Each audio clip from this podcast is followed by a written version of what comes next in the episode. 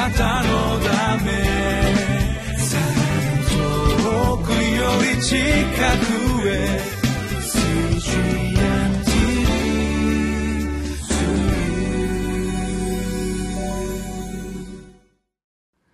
皆さんこんにちは。ミッションエイドクリスチャンフェローシップの牧師関根和夫です、えー、今日は7月27日金曜日、えー、聖書の箇所は使徒の働き20章の13節から24節まででタイトルは忍耐を尽くし使命に献身する人となっています。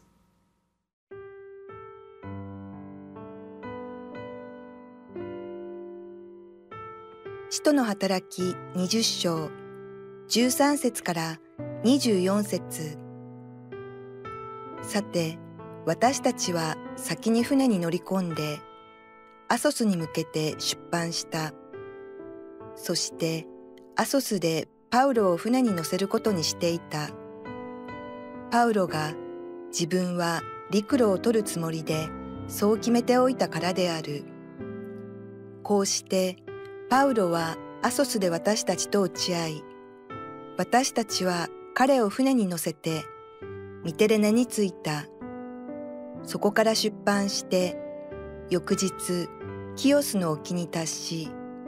次の日サモスに立ち寄りその翌日ミレトに着いた。それはパウロがアジアで時間を取られないようにとエペソには寄港しないで行くことに決めていたからである。彼は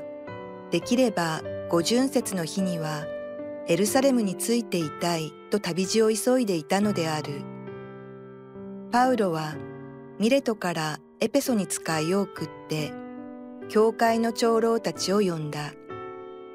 彼らが集まってきた時、パウロはこう言った。皆さんは私がアジアに足を踏み入れた最初の日から私がいつもどんな風にあなた方と過ごしてきたかよくご存知です。私は謙遜の限りを尽くし、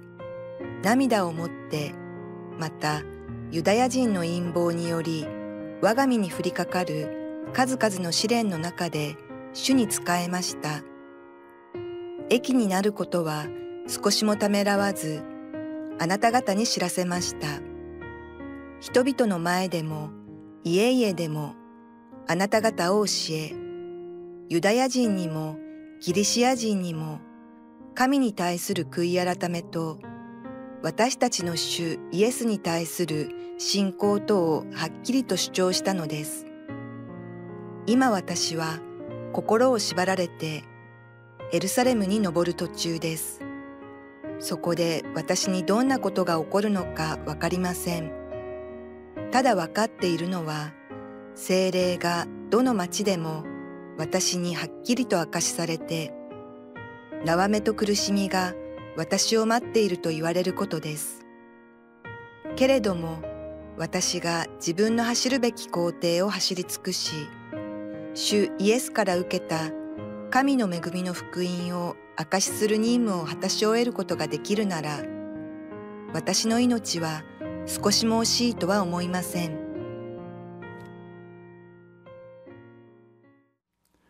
使徒の働きの20章の13節から24節までが今日のところなんですけれども、えー、今日のところの中心的なメッセージというのはある意味でパウロという人のまあ遺言的なメッセージというふうにも言われているところです。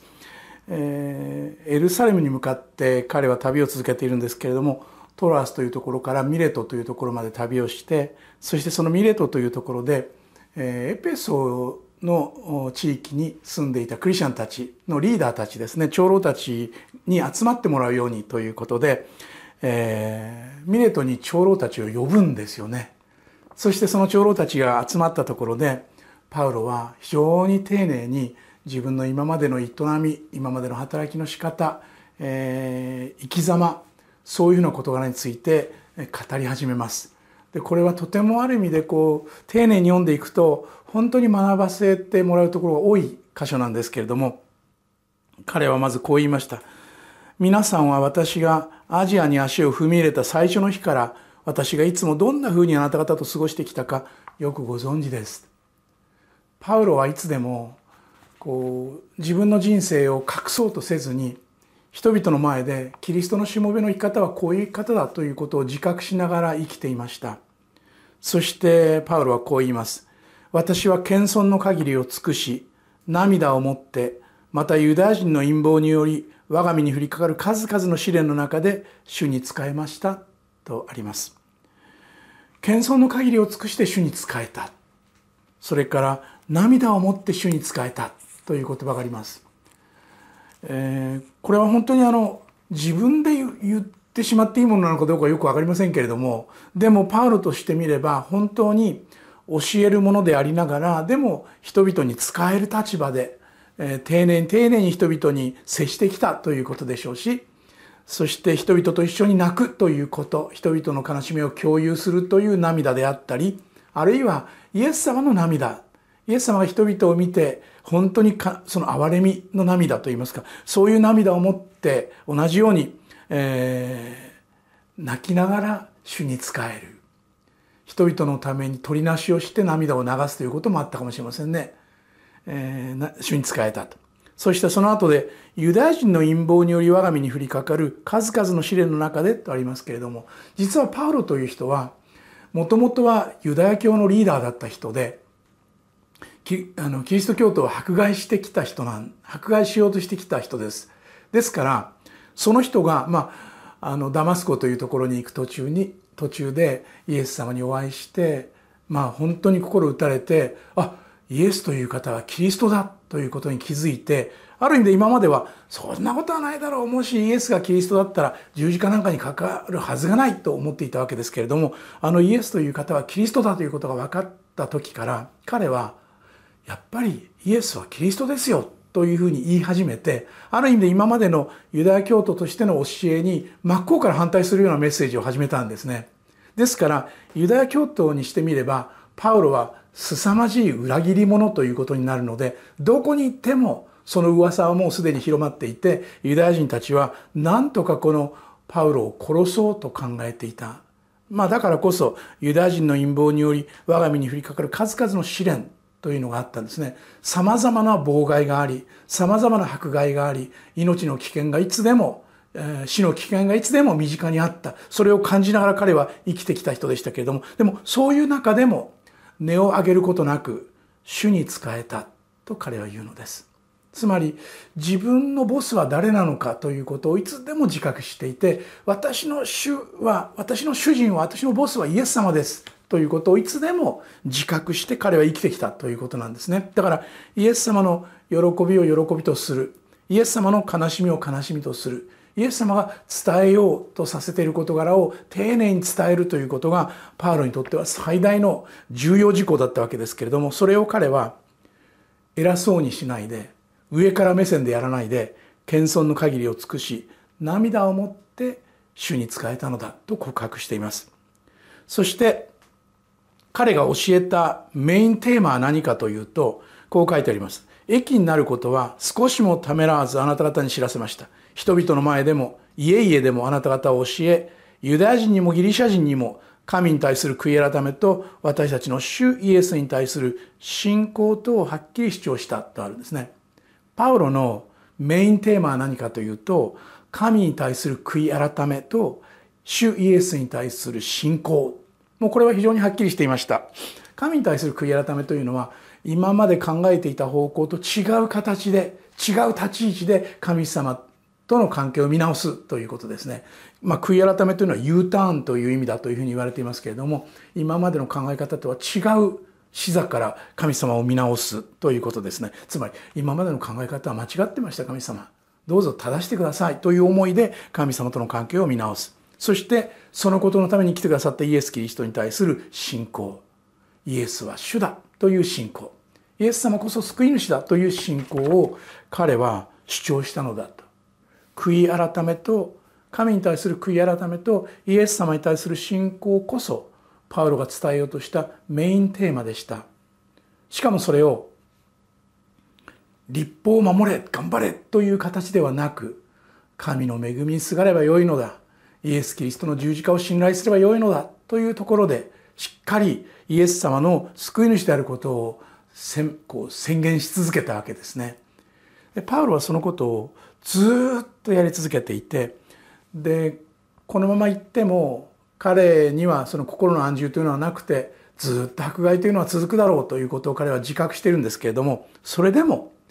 私は自分の命が脅かされるとしても私は今まで生きてきたその生き方を悔いていないということを彼は宣言するのです。私が自分の走るべき工程を走り尽くし、主イエスから受けた神の恵みの福音を明かしする任務を果たし終えることができるなら、私の命は少しも惜しいとは思いませんと彼は告白するんですよね。そこにね、やっぱり謙遜な指導者、謙遜な福音宣教者パウロの心が見えているような気がします。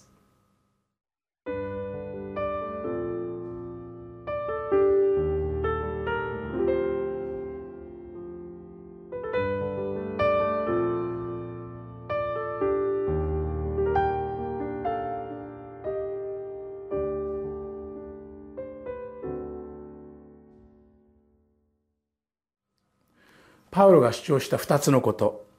神に対する悔い改め。主イエスに対する信仰。皆さんこのことについて考えたことがありますか？自分と神様との関係は正しいのかな？ということを本気で考えたことがあるでしょうか？私は本当に自分の罪のために死んでくださったイエス・キリストを主なるお方として歓迎してるんだろうか？イエス・キリストをボスとして日々の生活を歩んでいるだろうか？そんなことをぜひこの箇所から考えてもらいたいのです。そして自分の生き方に関して言えば私は謙遜の限りを尽くして主に仕えているだろうか。主の涙を知っているだろうか。あるいは他の人と涙を共有しながら生きているだろうか。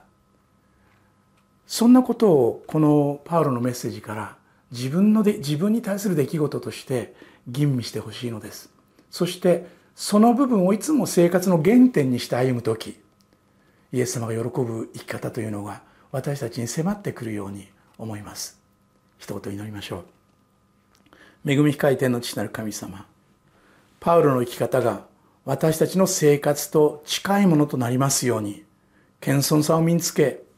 神に対する悔い改めと主イエスに対する信仰としっかりと持ち続けることができるようにお導きください。主イエス・キリストの皆によって祈ります。アーメン。あなたのため遠くより近くへ